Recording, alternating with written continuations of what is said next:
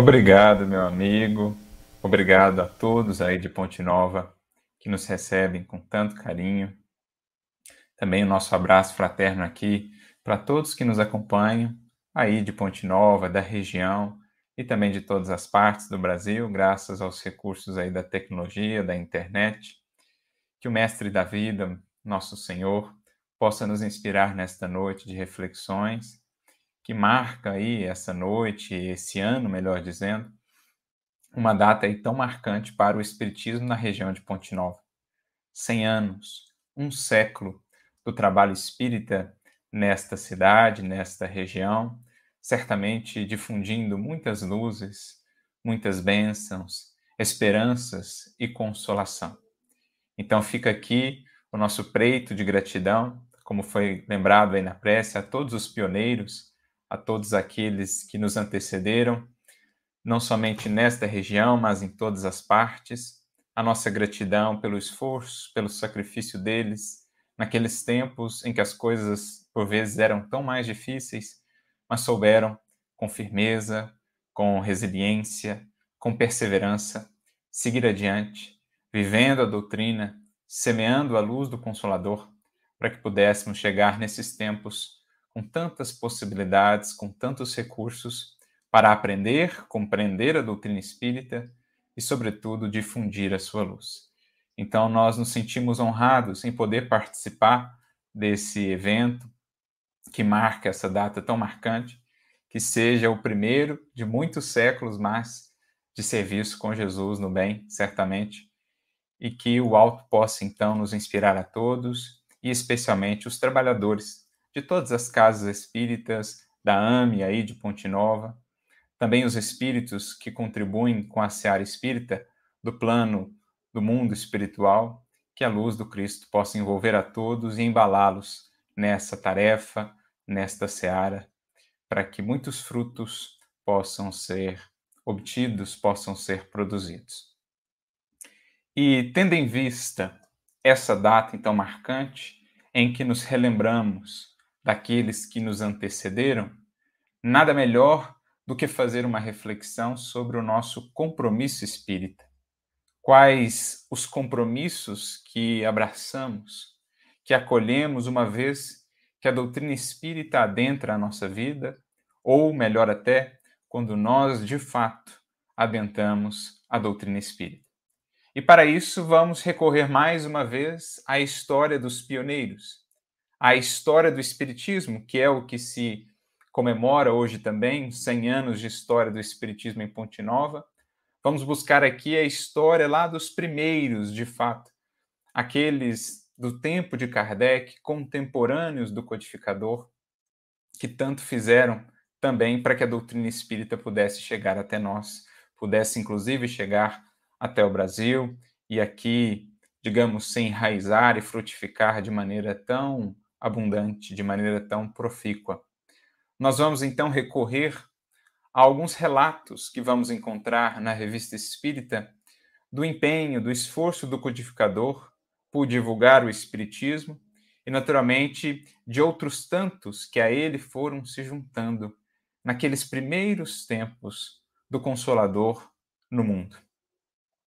Vamos especialmente aqui nos focar nas chamadas viagens espíritas de Kardec, como não nos recordarmos aqui, ao falar da história do Espiritismo, de um livro como esse, Viagem Espírita em 1862, essa aqui é a edição do Clarim, com um prefácio excelente de Wallace Leal, né, que era conhecido pelos seus prefácios, em que ele faz, inclusive, uma comparação muito interessante, para destacar a importância dessas viagens de Kardec e dos registros que ele nos trouxe dessas viagens, tanto na Revista Espírita como depois nesta obra, né, Viagem Espírita em 1862.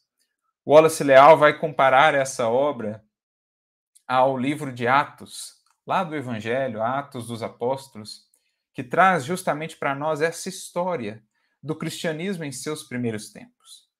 Um relato, um registro, portanto, de extremo valor. Como sabemos, pela literatura mediúnica, por meio de Paulo Estevão, por exemplo, um relato que foi solicitado pelo próprio apóstolo Paulo ao seu discípulo, ao seu grande amigo e colaborador na tarefa, Lucas, que também seria evangelista. Lucas escreveria não somente o seu evangelho, mas também, a pedido de Paulo, apóstolo, escreveria ele o livro conhecido como Atos dos Apóstolos, que nos fala daqueles primeiros anos do cristianismo após a partida de Jesus, as lutas, os desafios, os caminhos, as soluções que foram sendo propostas, encontrados, enfim. Mais tarde, ele que pôde acompanhar por um bom tempo as jornadas do apóstolo Paulo, vai descrevê-las também, as viagens, mesmo aquelas em que ele não pôde estar presencialmente junto. Ele colhe o relato de Paulo e mais tarde aquelas que ele pôde também participar, ele traz o seu relato de modo que esse se tornou um livro fundamental na história do cristianismo, porque justamente nos traz aí o relato mais fiel, mais fidedigno do que foi aquele cristianismo ali nas suas origens.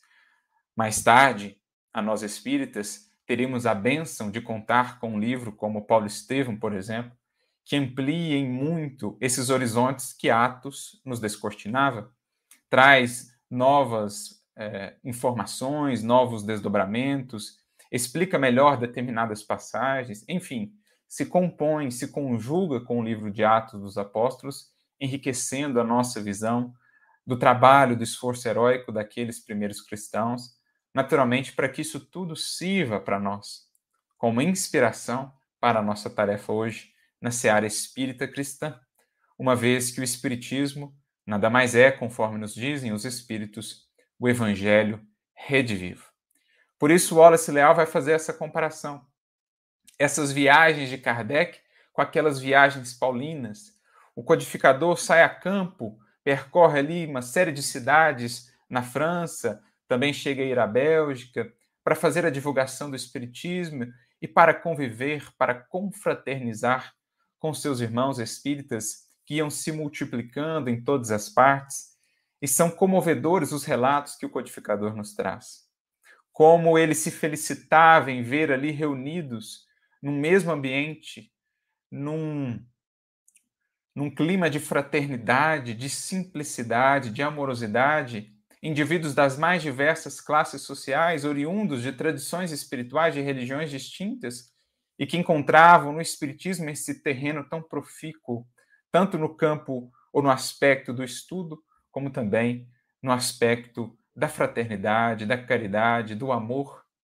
Então, Kardec descreve com emoção a alegria em ver ali o operário dando as mãos com indivíduos, às vezes, das mais altas classes sociais e todos se enxergando como irmãos, cada um entendendo a sua função, entendendo a sua importância no contexto da regeneração da humanidade, da construção de um mundo melhor. Kardec, inclusive, será portador nas viagens em que ele fará em 1861, porque, embora o livro se chame Viagem Espírita em 1862, ele já havia feito viagens anteriormente, a primeira delas, pelo que consta, no ano de 1860, no outono, quando ele vai a Lyon.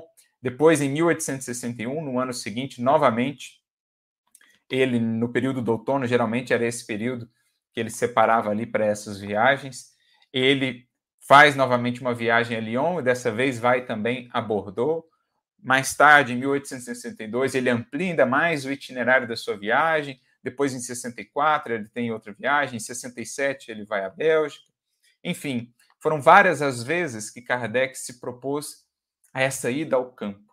Né? Isso vai até construindo para nós uma outra visão, talvez, de Kardec, nos mostrando uma outra faceta mais ampla, mais bela que enriquece ainda mais a grandeza desse espírito que foi escolhido para ser o codificador, para ser esse primeiro né, tarefeiro do Consolador aqui no mundo, essa faceta de Kardec, não somente o filósofo, não somente o pensador ali no seu gabinete, nos seus estudos, mas também essa versão, essa visão apostolar de Kardec, indo ao contato, indo à interação, convivendo, dialogando, viajando, visitando, sendo acolhido com tanto carinho, se emocionando com esse carinho que recebia e com aquilo que ia encontrando, né? A doutrina crescente, a dedicação dos corações, enfim.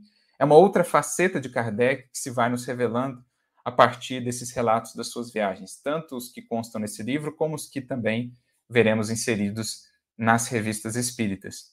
E como nós dizíamos, ele inclusive chega a ser portador de epístolas de Erasto, discípulo do apóstolo Paulo, que vai se utilizar aí daquele meio que foi consagrado né, pelo seu preceptor, pelo apóstolo Paulo, as epístolas que ele utilizou tão bem, de maneira tão importante para a difusão do Espiritismo, para a coesão do cristianismo em sua origem, para, digamos assim, resolver problemas, desafios que iam surgindo em cada uma das igrejas por ele fundadas.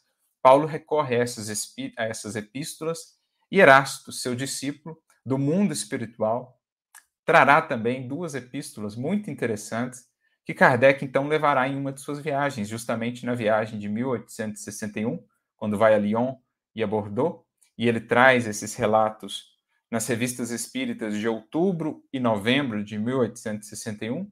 Kardec insere ali também essas epístolas, das quais foi portador, né? Epístola de Erasto aos espíritas lioneses e a Epístola de Erasto aos espíritas bordoleses ou aos espíritas de Bordeaux. Então a gente percebe é, de maneira evidente esse vínculo né, com o cristianismo em suas origens, por meio das viagens, por meio dessa similitude desses registros com o livro de Atos dos Apóstolos, por meio das epístolas mesmo, que Erasto se serve aí, como fez outrora o seu preceptor, né, o apóstolo Paulo, para instruir, para dirimir ali algumas dúvidas, para apontar os rumos da tarefa, enfim, as diretrizes para a seara espírita cristã. Então, fazendo essa viagem pela história do Espiritismo, buscando remontar lá a fonte, a esses primeiros tempos, para nos, digamos, preenchermos de inspiração e de estímulo a partir dessas histórias né, de vidas tão dedicadas, tão consagradas assim à doutrina espírita, que hoje nos beneficia com tantas luzes, tanto consolo e tanta instrução, nós vamos aqui recorrer especialmente a um relato que nos chamou a atenção. Na Revista Espírita de novembro de 1861, Kardec traz, digamos, o seu itinerário, aquilo que ele experienciou quando esteve na cidade de Bordeaux. Ele participa ali de uma reunião geral, onde é acolhido, são feitos ali alguns discursos, né, de representantes das casas ali da região. Ele também faz um discurso nessa reunião geral. Ele coloca, insere nesse número de novembro, né, da Revista Espírita de 1861, também a Epístola de Erasto aos espíritos daquela cidade. E ele depois é recebido também, ou participa de um banquete ali que foi ofertado em sua homenagem, né, graças à sua visita ali, eles ofertam esse, esse banquete. E durante esse banquete, mais uma vez, Kardec fará um discurso e outros indivíduos que ali, está, eh, que ali estão também deixam ali as suas palavras de agradecimento, eh, de consideração, explicando quantos benefícios o Espiritismo lhes havia trazido, como se sentiam felizes nesse caminho que haviam adentrado, enfim. Mas nos chamou a atenção especificamente justamente nessa parte em que Kardec fala do banquete, insere os discursos que foram ali feitos durante esse banquete, nos chamou a atenção o discurso de um operário que ali estava.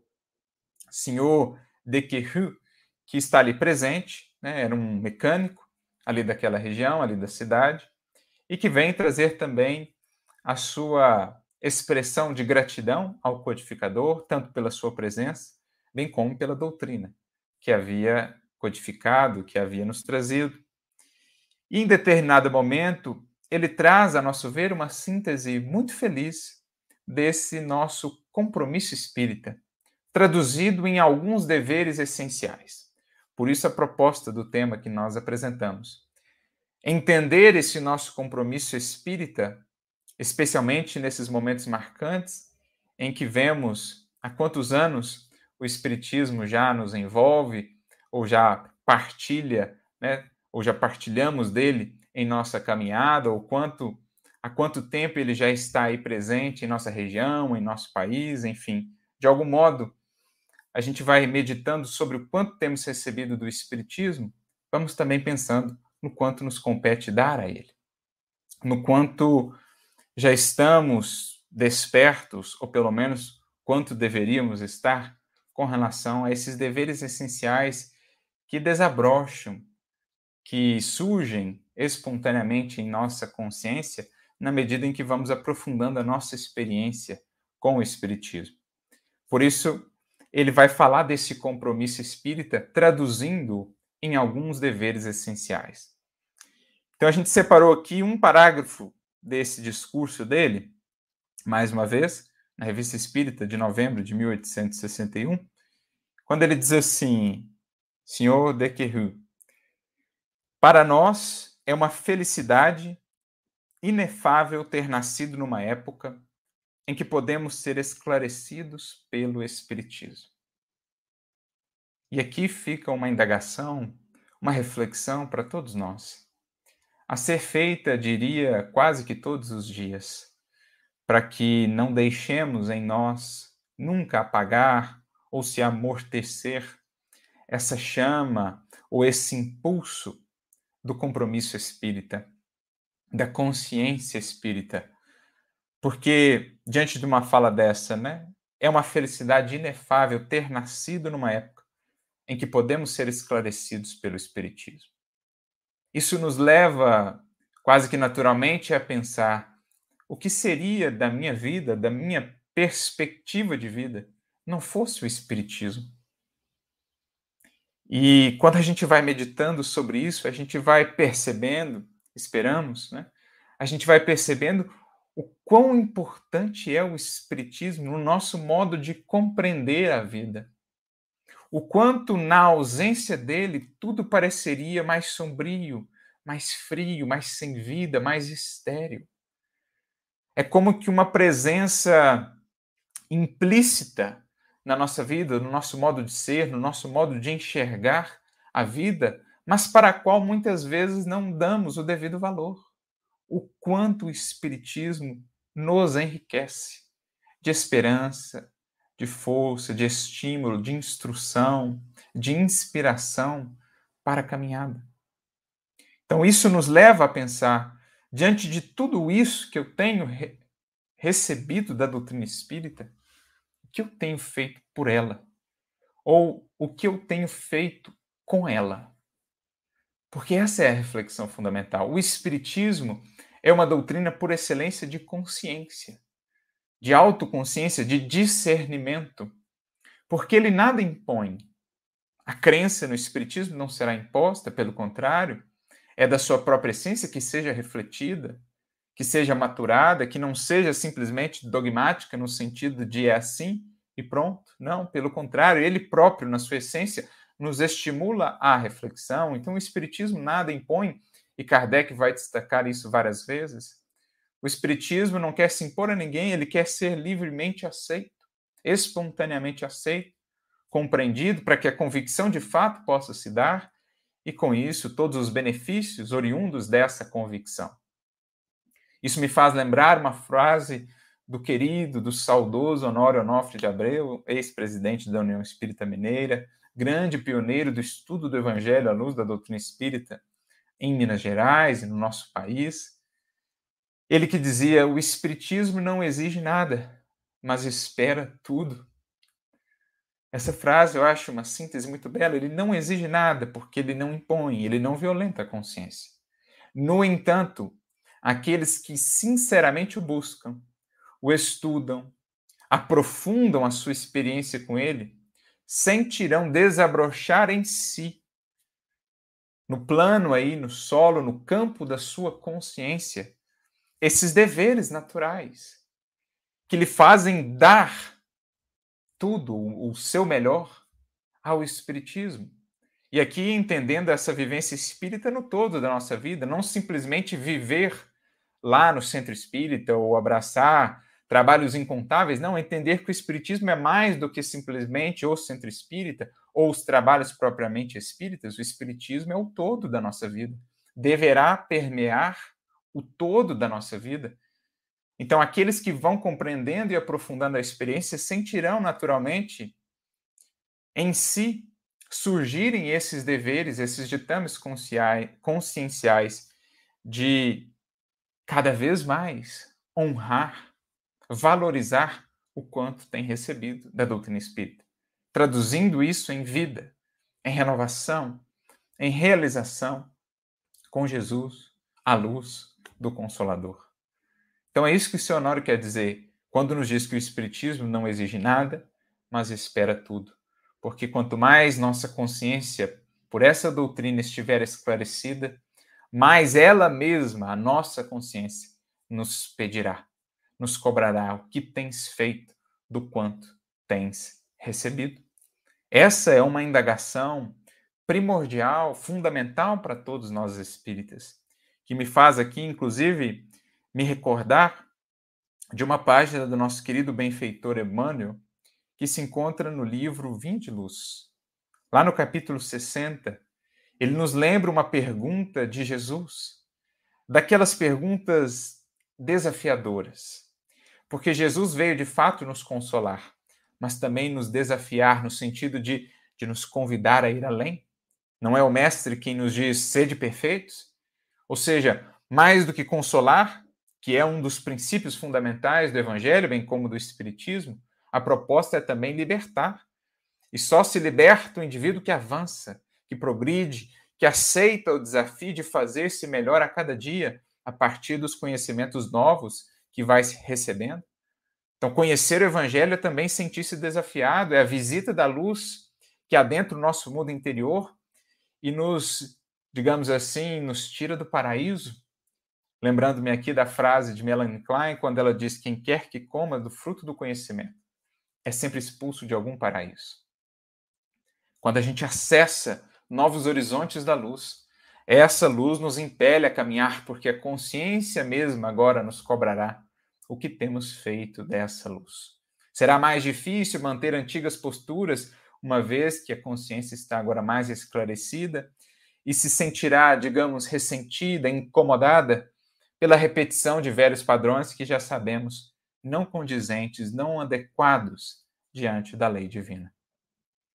Então a pergunta de Jesus é: que fazeis de especial? É uma pergunta que ressoa no íntimo de cada discípulo seu, porque é também finalidade do evangelho. Como diz um certo pregador cristão a respeito da finalidade do estudo ou da pregação do evangelho, ele dirá: que a boa pregação, poderíamos ampliar, né, ou poderíamos também parafrasear, o bom estudo do evangelho é aquele que conforta os aflitos, mas aflige os confortados. Os que estamos muitas vezes acomodados diante de uma pergunta como essa, somos, digamos assim, incomodados, saímos da acomodação, caímos na incomodação, para que dela saibamos fazer progresso e renovação. Então, que fazer de especial diante de tudo que tendes recebido? E Emmanuel, comentando então essa pergunta de Jesus, vai trazer isso para a nossa reflexão espírita. Dizendo assim, no capítulo 60 né, do livro Vinha de Luz: Iniciados na luz da revelação nova, os espiritistas cristãos possuem patrimônios de entendimento muito acima da compreensão normal dos homens encarnados. De fato, amigos, quanto a gente não tem de horizontes ampliados graças à doutrina espírita que nos rasga esses véus dos sentidos e nos faz ver além a vida estuando em suas múltiplas expressões, a lei divina operando eternidade afora, ao longo das múltiplas encarnações pelas quais vamos passando. Tudo isso o Espiritismo vai nos explicando. Quando nos fala sobre mediunidade, quando nos fala sobre reencarnação, vida espiritual, lei de causa e efeito e todos os outros princípios que tão bem conhecemos. Muitos, milhões e milhões de corações de criaturas encarnadas na Terra não terão essa visão, essas perspectivas. Alguém poderia pensar privilégio? Não. Responsabilidade, amigos.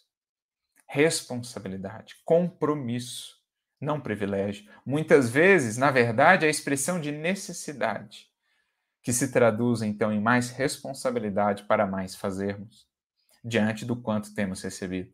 Então, é o que ele está dizendo, e ele vai enumerar, por exemplo, alguns desses é, fatores, desses patrimônios de entendimentos, né, muito de entendimento muito acima da compreensão normal das criaturas encarnadas. Em verdade, sabem que a vida prossegue vitoriosa além da morte. Tem muitos corações aí no mundo que sequer se reconhecem como espíritos. Acreditam ainda que o corpo é tudo, fim do corpo, fim da vida. No entanto, sabemos que a vida prossegue triunfante, vitoriosa além da morte, dando naturalmente a cada um segundo as suas obras. Prossegue Emmanuel, que se encontram na escola temporária da Terra, em favor da iluminação espiritual que lhes é necessária. Que o corpo carnal é simples vestimenta, a desgastar-se cada dia. Que os trabalhos e desgostos do mundo são recursos educativos, que a dor é o estímulo às mais altas realizações, que a nossa colheita futura se verificará de acordo com a sementeira de agora, que a luz do Senhor clarear-nos-á os caminhos sempre que estivermos a serviço do bem, que toda oportunidade de trabalho no presente é uma bênção dos poderes divinos que ninguém se acha na crosta do planeta em excursão de prazeres fáceis, mas sim em missão de aperfeiçoamento. Que a justiça não é uma ilusão e que a verdade surpreenderá toda a gente. Que a existência na esfera física é abençoada oficina de trabalho, resgate e redenção. E que os atos, palavras e pensamentos da criatura produzirão sempre os frutos que lhes dizem respeito no campo infinito da vida. Efetivamente, conclui ele, sabemos tudo isso. E aqui, claro, ele não desdobrou todas as perspectivas e horizontes que o Espiritismo nos abre. Passeou aqui por alguns dos principais, mas o quanto já não temos aqui, em termos de luz que nos foi ofertada pelo mais alto que foi investida em nós outros, na nossa existência. E por esse montante de luz investida, podemos conceber e imaginar o quanto de luz refletida nos cabe expressar. Porque é o que falávamos, a luz não nos visita, libertando-nos, sem também nos atrelar ao compromisso da responsabilidade. Né? O discernimento que aumenta-nos a responsabilidade das escolhas e dos caminhos escolhidos. E aí ele então finaliza a mensagem dizendo: Em face, pois, de tantos conhecimentos e informações dos planos mais altos, a beneficiarem nossos círculos felizes de trabalho espiritual, é justo ouçamos a interrogação do Divino Mestre: Que fazeis mais que os outros? Assim como os cristãos lá atrás ouviram de Jesus, que fazeis de especial? Nós, os espíritas cristãos de hoje, laborando na seara do Evangelho Redivivo, ampliado o Evangelho do Cristo pelas revelações, pelas explicações que o Espiritismo nos dá, necessariamente ouviremos no imo da consciência que fazeis mais que os outros, tendo recebido tanto. Então é aqui nos leva essa fala do operário que Kardec ouviu naquele banquete lá nos anos de 1861, né, nos idos de 1861, quando ele diz que é uma felicidade inefável poder contar com o Espiritismo numa encarnação. Talvez aqui, durante a jornada física, mal consigamos mensurar a, grandeza e a oportunidade disso, de contar com o conhecimento espírita estando aqui encarnados, mas que saibamos valorizar ao máximo, porque lá, no mundo espiritual, é que conseguiremos ver melhor o quanto isso representava para nós uma oportunidade única. Mas ele segue aqui o nosso interlocutor, o senhor de ele segue dizendo: Mas não basta conhecer e desfrutar essa felicidade. Isto é, não basta fazer do espiritismo em nossa vida um processo de insulamento. Subirmos aí num castelo de marfim, com essa perspectiva tão elevada da vida que o espiritismo traz, nos traz, e lá ficarmos a contemplar os outros nas suas dores, nas suas angústias aí no terra a terra da vida, no corre a corre do dia a dia, no corre corre do dia a dia, sem nada fazermos para difundir dessas bênçãos, né? Difundir essas luzes junto a outras vidas, especialmente, sobretudo, pela nossa maneira de viver, pela nossa maneira de ser. Então, não dá para fazer no espiritismo ou do espiritismo em nossas vidas um culto aí ao egoísmo, à indiferença para com os outros, né? Como fizemos tantas vezes em outras experiências religiosas quando fugíamos do mundo a pretexto de cultivar a espiritualidade. Não. O espiritismo é essa riqueza tremenda que somos convidados a compartilhar. Não com o intuito de querer converter todos à força, levar todos a essa visão de vida e de mundo que o espiritismo nos dá, mas compartilhar no sentido de levar a esses corações esperanças renovadas, conselhos que possam auxiliar, indicações, exemplos e testemunhos que os possam inspirar diante das suas lutas, das suas dificuldades, dos seus desafios, das suas dores. Então não basta conhecer e desfrutar essa felicidade só para nós num castelo aí de egoísmo. Não. Com a doutrina, prossegue ele, contraímos compromissos que consistem em quatro deveres diferentes. Aqui o que nós havíamos mencionado. Quando realmente nos inteiramos do compromisso espírita, quando mais do que simplesmente estarmos no Espiritismo, já estamos, enfim, fazendo com que o Espiritismo esteja de fato em nós, e vamos, portanto, nos inteirando desse compromisso, isso vai se desdobrar na visão aqui desse irmão em quatro deveres diferentes. Claro que poderíamos fazer aí essa divisão em quantos deveres quiséssemos, conforme o enfoque, conforme a perspectiva a ser abordada. Né? É uma divisão aqui didática, é uma divisão, segundo ele a concebeu, mas que é muito interessante. A gente vai aqui refletir com ele quais são esses deveres essenciais que ele entende fazem parte ou definem esse nosso compromisso espírita, compromisso que assumimos com a doutrina espírita. O primeiro dever, ele diz, dever de submissão, que nos faça ouvir com docilidade. Não poderia ser diferente. O primeiro dever de todo aquele que sinceramente se aproxima da doutrina espírita é estar aberto para conhecer a doutrina espírita, para acolher o que nos diz a doutrina espírita com humildade, com aceitação, com compreensão, com reflexão também, não uma acolhida cega, não um processo dogmático, mas uma disposição sincera de aprender com a doutrina de ouvir o que ela tem a dizer à acústica da nossa alma, por meio dos livros que venhamos a ler, das palestras que venhamos a ouvir, dos estudos dos quais venhamos a participar.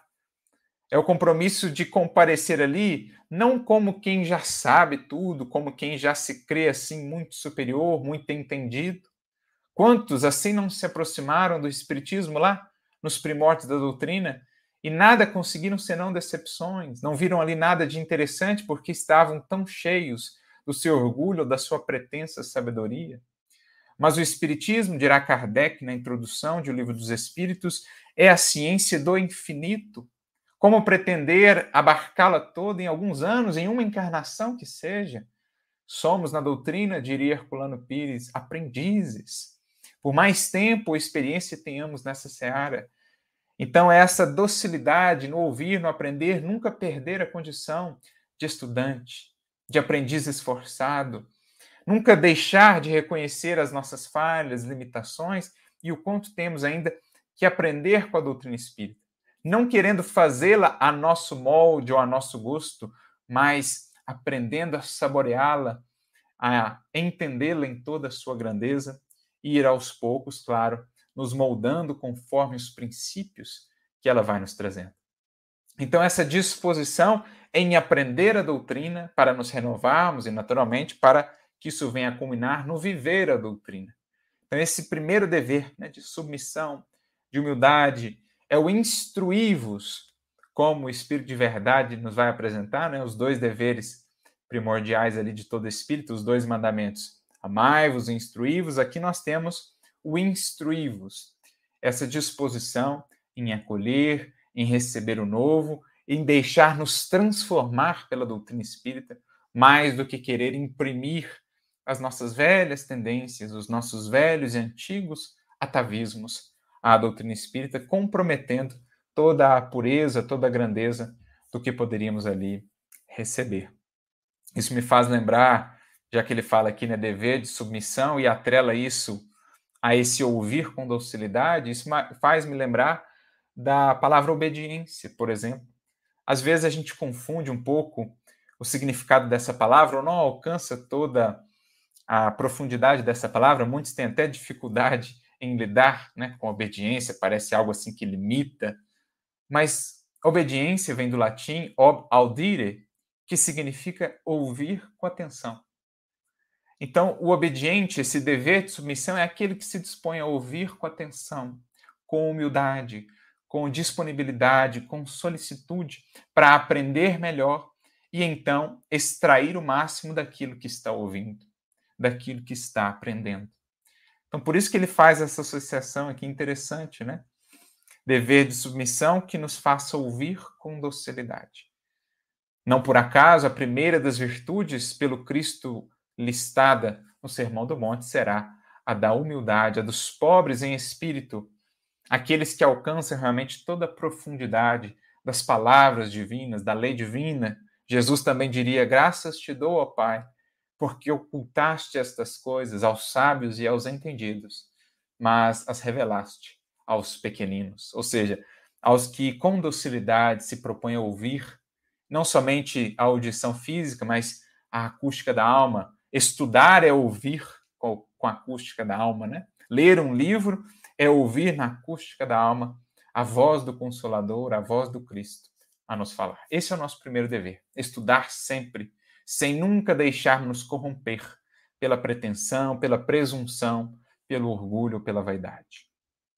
O segundo dever, dirá ele, dever de afeição, que nos faça amar com ternura. Ora, Kardec mesmo dirá: a caridade é a alma do Espiritismo resgatando a própria essência do Evangelho. Amai-vos uns aos outros, diria Jesus. Nisto serão conhecidos os meus discípulos, por muitos se amarem. Como então não conceber, como então não entender esse dever tão essencial que o Espiritismo nos propõe, em nos estimulando a amarmos, a servirmos, a encontrarmos na simpatia, na gentileza, na bondade, a chave da vida, a chave dos corações a força mais poderosa que há no universo, a força das forças, que é a do amor, que é a do bem, mais poderosa do que todos os exércitos, fortunas e armas do mundo. Foi com essa força que o Cristo e os seus primeiros seguidores triunfaram sobre o império mais poderoso, talvez, que o mundo já tenha visto, sem armas, sem violência, apenas com a força do amor.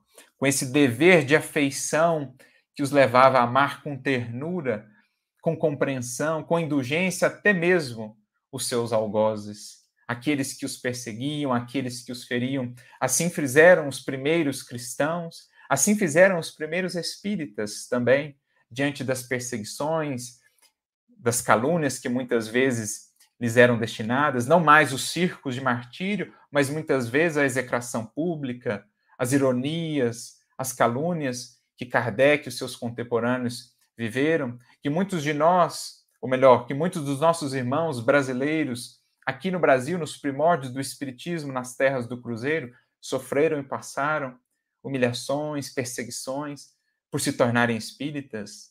Lembramos-nos aqui de Eurípides Bassanufo, lembramos-nos aqui de Caibachuta, o que lidaram com isso.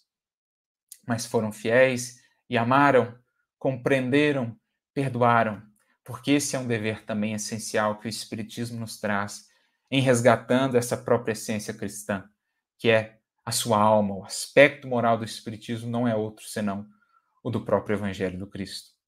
Por isso, o segundo dever não poderia ser diferente após a instrução, após esse conhecimento, esse contato que nos ensina, que nos esclarece, naturalmente vai desabrochando em nós esse anseio por amar, por servir, por ajudar, por espalhar o bem. É o amai-vos e instruí-vos, nos quais o Espírito de verdade vai sintetizar o nosso compromisso espírita. São esses primeiros dois deveres que aqui esse irmão nos traz: o dever de submissão, ouvindo com docilidade, mas também o dever de afeição, que nos faça amar com ternura, seja em nosso lar, sejam os nossos companheiros espíritas, sejam os companheiros do trabalho profissional, da convivência em sociedade, até mesmo os que nos perseguem, os que não nos compreendem, ter para com eles indulgência, compreensão, assim como Jesus tem tido para conosco há tantos séculos, mesmo muito antes de começarmos a despertar para a luz do amor. Esse é o segundo dever. Que nos leva então ao terceiro, dever de zelo, diz ele, para atender seus interesses com ardor.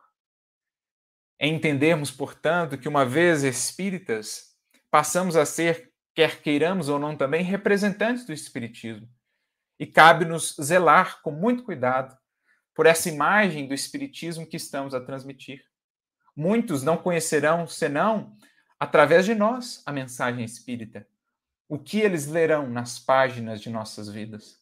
O que eles enxergarão em nossos atos e em nossas palavras? Cabe-nos zelar por esse nome, porque somos depositários do nome espírita, do título de espíritas, e cabe-nos ter tremenda responsabilidade, compromisso e zelo no sentido também de dedicarmos ao máximo para que floresça essa causa no mundo. Aí o papel da divulgação espírita, as atividades dos centros espíritas, os grupos de estudo espírita, fazermos, entregarmos o nosso melhor à doutrina que tanto tem nos dado, para que ela seja bem conhecida, para que ela seja bem compreendida, não só por aquilo que divulgamos acerca dela, mas pela mais importante das divulgações, o que fazemos da nossa vida a partir dela. Esse é o terceiro dever de todos nós. Né? É o zelo que nos cabe ter, atendendo aí os interesses da doutrina espírita, dessa causa sublime, com ardor, portanto, com devotamento, com dedicação, com respeito, porque somos depositários, somos, quer queiramos ou não, representantes do Espiritismo junto a outros corações, ainda que muito limitados, muito imperfeitos, mas nos cabe fazer o máximo, entregar o máximo para que o que o outro verá do Espiritismo em minha vida possa refletir cada vez mais a doutrina espírita, o Evangelho em sua grandeza e menos as minhas imperfeições, as minhas limitações.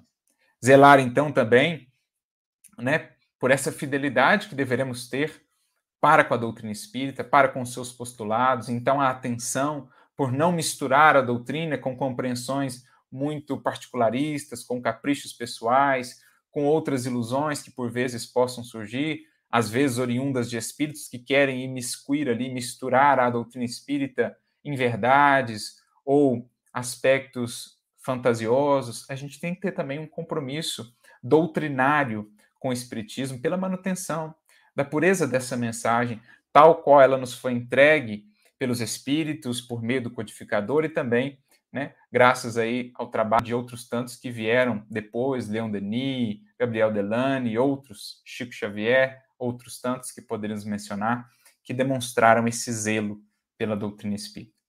E naturalmente que esse zelo não poderia deixar de ser, estará intimamente relacionado ao último dever, ao mais fundamental, talvez, ou ao culminante dos deveres, né? Porque é a própria finalidade da doutrina espírita, conforme nos dirá Kardec a renovação moral do indivíduo pela sua mudança de conduta, de vida. Por isso, o último dever será o dever de prática, dirá ele, que nos faça honrá-la por nossas obras. Então, deveremos ter um zelo pela doutrina, no sentido de proteger, de conservar os seus postulados, né, de ter esse, esse compromisso para com tudo aquilo que fazemos em nome da doutrina espírita, mas o principal zelo que podemos ter com ela ou para com ela será traduzi-la em nossa vida prática, fazendo a nossa vida páginas vivas, de fato, do Consolador no mundo. Fazendo da nossa vida algo coerente com aquilo que falamos, sobre o que falamos, com, a, com os livros que divulgamos. Então, o último não poderia deixar de ser esse dever de prática, trazer a doutrina espírita de fato para a nossa vida, traduzindo o resultado aí, né, do amai-vos e do instruí-vos, e entendendo esse zelo que nos cabe ter, honrando a doutrina que tanto nos deu, expressando o melhor que podemos por ela, para ela, né, por tudo que temos recebido dela na forma de uma vida realmente transformada, na forma dessa doutrina que se torna viva e prática no nosso dia a dia, seja onde for, seja com quem. Esses são, portanto, na visão dele, e numa visão muito lúcida, muito interessante, os quatro deveres essenciais do nosso compromisso espírita. Uma vez que entendemos, já compreendemos o quanto temos sido abençoados e beneficiados por essa doutrina de luz, o quanto nos cabe responder em termos de aprendizado, em termos de amor, em termos de compromisso, né, de zelo e, sobretudo, de prática, de vivência para retribuir, ainda que parcialmente, o quanto temos recebido. Isso nos leva, amigos, a uma outra mensagem de Emmanuel, também muito interessante, que se encontra no livro Religião dos Espíritos, lá no capítulo 80, quando Emmanuel fala justamente da doutrina espírita. E aí, em determinado momento da mensagem, ele nos dirá assim: dignifica assim a doutrina que te consola e liberta, os dois elementos que nós falamos. O consolo, né, as forças renovadas, mas também o desafio, o convite à transformação. Então, dignifica a doutrina que te consola e liberta, vigiando-lhe a pureza e a simplicidade, para que não colabores sem perceber nos vícios da ignorância e nos crimes do pensamento. E aí ele traz quatro frases né, muito fortes. Espírita deve ser o teu caráter, ainda mesmo te sintas em reajuste depois da queda. Então, nosso caráter a refletir esse compromisso espírita. Espírita, continua ele, deve ser a tua conduta, ainda mesmo que estejas em duras experiências. Então, conduta fiel, mesmo nos quadros mais difíceis de provação. Espírita deve ser o nome de teu nome, ainda mesmo respires em aflitivos combates contigo mesmo.